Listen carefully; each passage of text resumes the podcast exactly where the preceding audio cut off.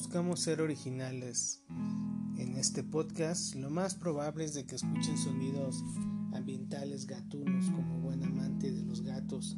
Me encuentro rodeado de estos animalitos peludos, acompañando nuestras noches de insomnio en esta cuarentena impuesta por el descuido de la humanidad, no por el gobierno ni nada por el estilo. Pero bueno, no vamos a hablar de gobierno ni, ni de ideas existencialistas u políticas el día de hoy, ¿no? Em, bueno, antes que nada, pues creo que me tengo que presentar. Mi nombre es Ilich Luna. Soy el fundador de la Iglesia Satanista de México, de la primera y única institución satanista en México y Latinoamérica, por lo que tengo entendido, hablando como institución seria, ya que no somos considerados una secta como muchos grupos ¿no? subversivos que se encuentran ahí afuera. Más adelante prometo hablarles al respecto sobre estos temas delicados de, las sectas. Em, pues realmente creo que como el primer eh, podcast tengo que hacer, pues tengo que acercarme a mi mero tema principal, ¿no? Que fue el motivo del por qué quise abrir o, fundar una iglesia satanista, ¿no? Quizás en una forma muy apresurada, eh, quise pensando más bien de que la sociedad o el entorno en el que vivíamos estaba preparado para un pensamiento tan libre, tan poderoso y tan fuerte como es el satanismo, me llevé una gran desilusión al percatarme y darme cuenta que en pleno siglo XXI muchas personas siguen pensando como en siglos pasados. No quiero entrar en detalles ni en críticas sociales, ya que finalmente, como dirían los buenos cristianos, ¿no? cada quien es libre de cargar su cruz. Pero independientemente de, de todo esto, eh, he notado que últimamente ha sido como una creciente en temas general siempre asociando a una imagen mítica o maligna, llámese Satán, llámese Diablo, llámese Lucifer o cualquiera de sus nombres que le han dado a lo largo de la historia, ¿no? Pero realmente nunca se han detenido a, explicarle a la gente qué es el, el, satanismo como tal, ¿no?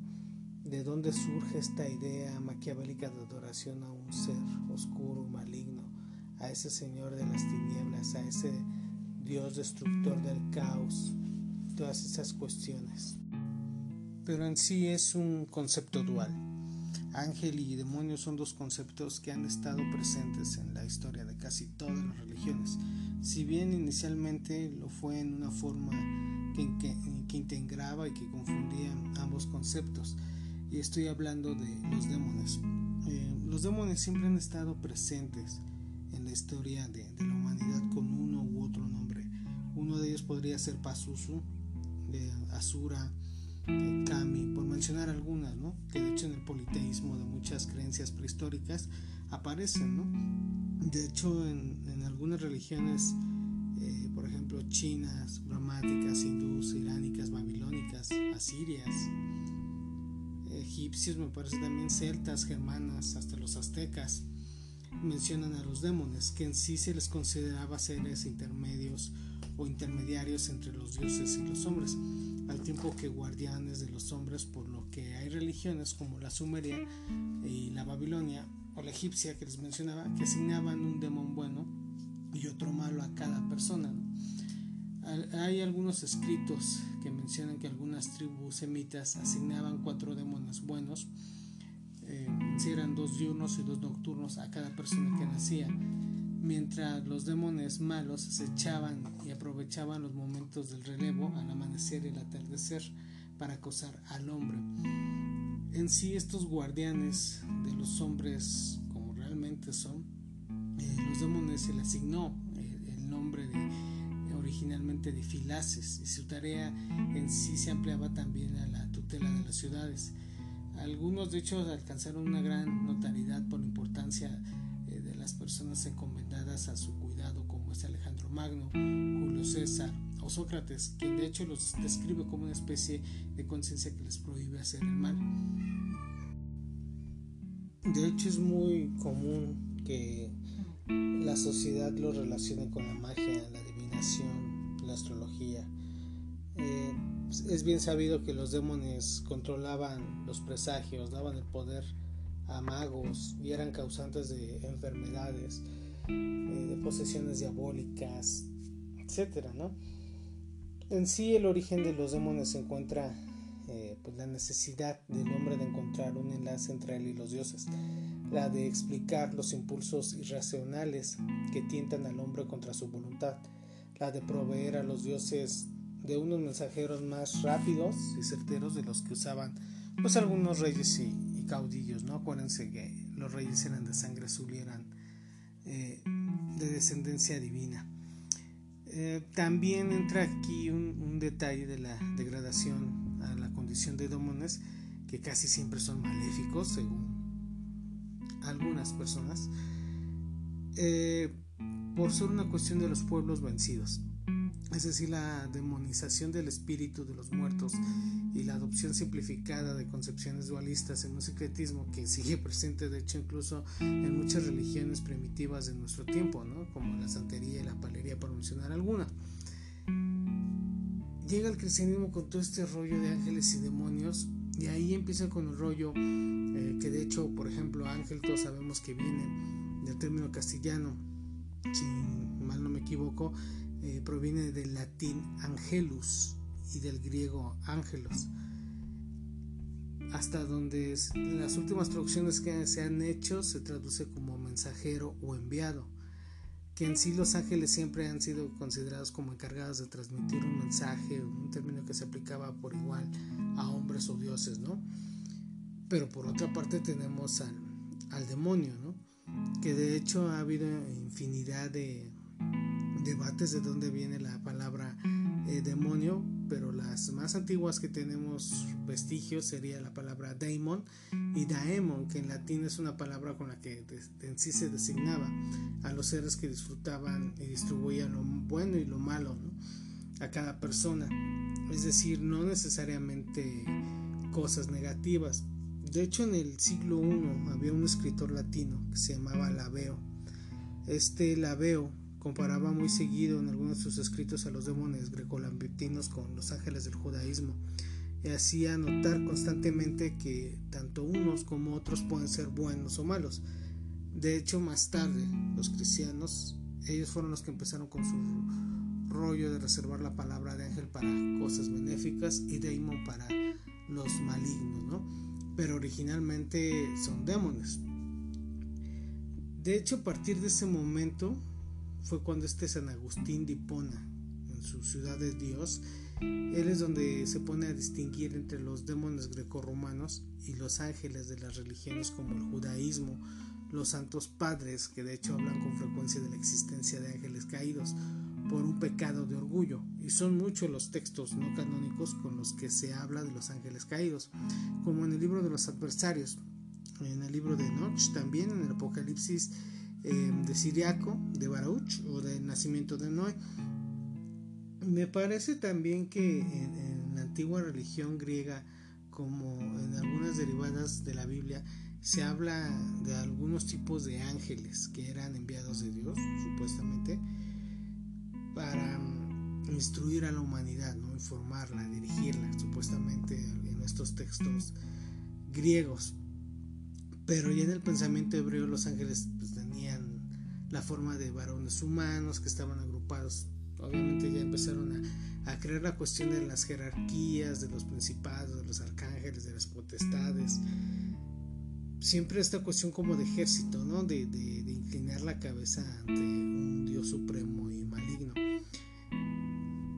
Más adelante quizás podríamos detenernos a hablar con detalles sobre eh, por ejemplo, en cada cultura llaman a Satán con distintos nombres para ir elaborando más el tema de lo que es el satanismo, porque desde la palabra, ¿no? Mucha gente se, se confunde completamente y, sí, y en sí, sin hablar de tantos rollos históricos ahorita, por ejemplo, de los demonios, siento que sería más acertado explicarles así a grandes rasgos que la palabra Satán, como todos entendemos, se traduce como adversario o el enemigo. Pero pues estos cristianos loquitos al no tener una iluminación, una, una mentalidad, una preparación intelectual, pues tergiversaron las obras de, de este señor filósofo llamado Jesucristo. Pero bueno, todo este rollo de la variedad en el hecho religioso nos tiene que pues más bien tendríamos que meternos en toda esta multiplicidad de aspectos bajos en que la humanidad te ha creado pues distintas eh, religiones, ¿no? Creo que con un pequeño apartado de seis pequeños bloques podríamos hablar a grandes rasgos de, de estas religiones que más adelante eh, obviamente vamos a ir pudiendo desglosar poco a poco para todos mis escuchas que quieran seguir adentrándose en estos temas. Eh, puse número uno las religiones que identifican a Dios con el universo, es decir, los panteístas, que ven en la naturaleza la presencia de, de dioses múltiples politeístas. Ahí metemos a los griegos, a los romanos, al hindú y de hecho muchas religiones de pueblos africanos y polinesios. Luego tenemos a las religiones dualistas, estas que son las que siempre se imaginan sus dos principios creadores, ya saben, los opuestos, el bien y el mal, como las religiones Mazdea y Maniquea, que es más adelante también vamos a adentrarnos en ese rollo de Zoroastro y todo ese rollo. De hecho, ahí sí metí en una eh, tercera que serían las religiones monoteístas, que de hecho estas religiones son basan su filosofía en la idea de un único Dios y personal, ¿no? Y obviamente trascendente al mundo. Ahí entran los judíos, los cristianos, los islámicos y de hecho algunas religiones alejanas a la Biblia como las creadas por el persa este Zaratustra Zoroastro que les comentaba o el faraón egipcio Amenofis IV también llamado Akenatón que es un rollo muy muy interesante que se repite en la historia en todas las culturas en todas las civilizaciones esa lucha del bien y del mal poco a poco los vamos a ir eh, descifrando. El número 4 serían las religiones ateas, sin dioses en las que priman aspectos filosóficos, ascéticos, míticos y litúrgicos. Ahí podemos encontrar, para que sepan más o menos a qué me refiero, a los budistas eh, primitivos, ¿no? Confucianismo, el jainismo, el sintonismo japonés sobre todo, ¿no? que de hecho se podría englobarse igualmente en el conjunto de las religiones panteístas, que al principio se les mencionaba, que son eh, esas religiones que ven prácticamente que Dios está en todas las cosas, ¿no? Eh, tenemos las cinco que yo, pues es de difícil clasificación por decirlo así, ¿no? No sé meterlas bien en qué grupo de los grupos eh, mencionados anteriormente meterla, ya que son de difícil entendimiento, ya que son muy primitivas. Estoy hablando en este caso de religiones totemistas como el vudú o el animismo, que a diferencia de las religiones sincréticas, que estas son nacidas de la fusión doctrinal y litúrgica de distintas creencias como la santería, un hecho común en ciertas religiones de hechas asiáticas y formas religiosas nacidas en Iberoamérica después de su conquista por España y Portugal. Todo este rollo tendríamos que dedicarle un podcast completamente a pues, a las religiones primitivas que les comento, al dualismo, el zorotraísmo, el animismo, y que de hecho el animismo es muy muy interesante de cómo representan los animales como dioses, ¿no? Que ahí entrarían todas las religiones primitivas, que de eso sí vamos a tener que hablar largo y tendido, pues ya que entre el mundo natural, espiritual y el pensamiento material entra una lucha existencialista bien difícil, bien complicada pero bueno, creo que ya me fui de tingo al tango, tratándoles de hablar a grandes rasgos de lo que es el satanismo. Como pueden ver, escuchar, perdón, es algo, pues, no es algo que cualquier persona pueda decir abiertamente soy satanista. ¿Por qué? Eh, últimamente he escuchado a muchas personas que repiten como borreguitos la idea de que el satanismo es libertinaje, ¿no? se van tras la imagen de adorar imágenes o seguir una línea, una apariencia, ¿no? Cuando realmente no es nada que ver. Realmente el satanismo lo podría simplificar como una persona que busca el conocimiento y la sabiduría y sobre todo tiene un respeto por lo demás y las cosas que nos rodean. Como satanista no nos interesa si eres cristiano, católico, budista, si esa religión te funciona y te hace una mejor persona, bien. Finalmente es tu voluntad esa es toda la ley. Pero el promedio del ser humano solo prefiere estar eh, checando o supervisando qué está haciendo la persona de al lado, ¿no? el vecino, el amigo, el primo, el amante. Siempre está deseando. Hace unos días con mi esposa le, comentaba, estábamos viendo una serie eh, muy conocida, eh, medieval de hecho, y le, le dije que realmente no hay comparativa a esos vikingos o seres primitivos a los seres actuales, ¿no? Simplemente lo único que nos diferencia es que en épocas actuales somos muy hipócritas, en general. Bueno, somos y son muy hipócritas, ya que en algunas ocasiones uno se tiene que tragar su satanismo para no escandalizar o asustar a la sociedad, porque la gente sigue creyendo que ser satanista es traer colgado cuello una cruz de cabeza, un pentagrama de cinco puntas sin saber su simbolismo, sin entender qué existe detrás de todo eso, esos símbolos, esa simbología, ese, ese misticismo, ¿no? Ahora se ha convertido en una modita donde todos visten el negro sin pudor alguno, donde todos se tatúan simbología para verse un poco más rudos o estéticamente más bellos. No lo sé. Simplemente sé que ese desconocimiento de las masas está convirtiéndose en estupidez al grado de abrir portales tridimensionales o llamando energías que lejos de contenerlas las están haciendo más poderosas y más fuertes. A lo que quiero llegar con todo esto es que el satanismo no es lo que ese pelón anticuado de Antor Sandor Lavey este, dijo que era. El satanismo en sí es el conocimiento de ti mismo. Vive tu vida. Sin dañar a segundas ni terceras personas. Tu voluntad. En sí esa es toda la ley. El hombre, como tal, solo tiene dos emociones muy honestas, de las cuales no podemos negarlas. El amor y el odio. Cuando amas a una persona lo amas completamente ciego y cuando odias a una persona es un odio honesto y funesto que nace. Con esas dos filosofías es como la luz y la oscuridad.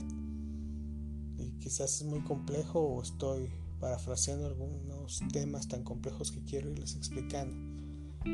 Como es arriba, es abajo, etc. El blanco y el negro. En sí el satanismo es ese equilibrio, esa espiritualidad que muchos están buscando y no entienden. No es adorar a una imagen, no es adorarte a ti mismo, es entender tu lugar en el cosmos, tu existencia, es llevar un ego saludable, es un entendimiento del yo, es una religión egocéntrica, egoteísta, donde uno mismo es Dios. Yo soy Dios. Y como Dios tienes la voluntad para dar amor o generar odio, ya que tus decisiones que tomes fáciles o débiles dañan a segundas y terceras personas. El satanismo no es sacrificar animales o lastimar niños pequeños, al contrario, es proteger a los más débiles de los más gandallas. El satanismo implica ser una persona culta, preparada, guiar a las personas. Nosotros somos leones no somos ovejas. Pero en fin, quisiera seguirles hablando y elaborando de este tema. Creo que les dejé más dudas que aclararte virtudes. Pero ya sea que llegó a su final este podcast de prueba. Dije que 20 minutos es demasiado tiempo, pero no lo sé. Vamos a ir puliendo todo este rollo. Ahorita simplemente agarré, me puse a grabar sin un esquema, sin una plantilla, así como venían las ideas en mi cabeza enferma. Pero en fin, espero haya sido de su agrado haberlos contaminado con un poco de esta locura. Esperen más podcasts. Estaré subiendo poco a poco, hablando de distintos temas. A volvernos locos. Por cierto, ya no tengo café.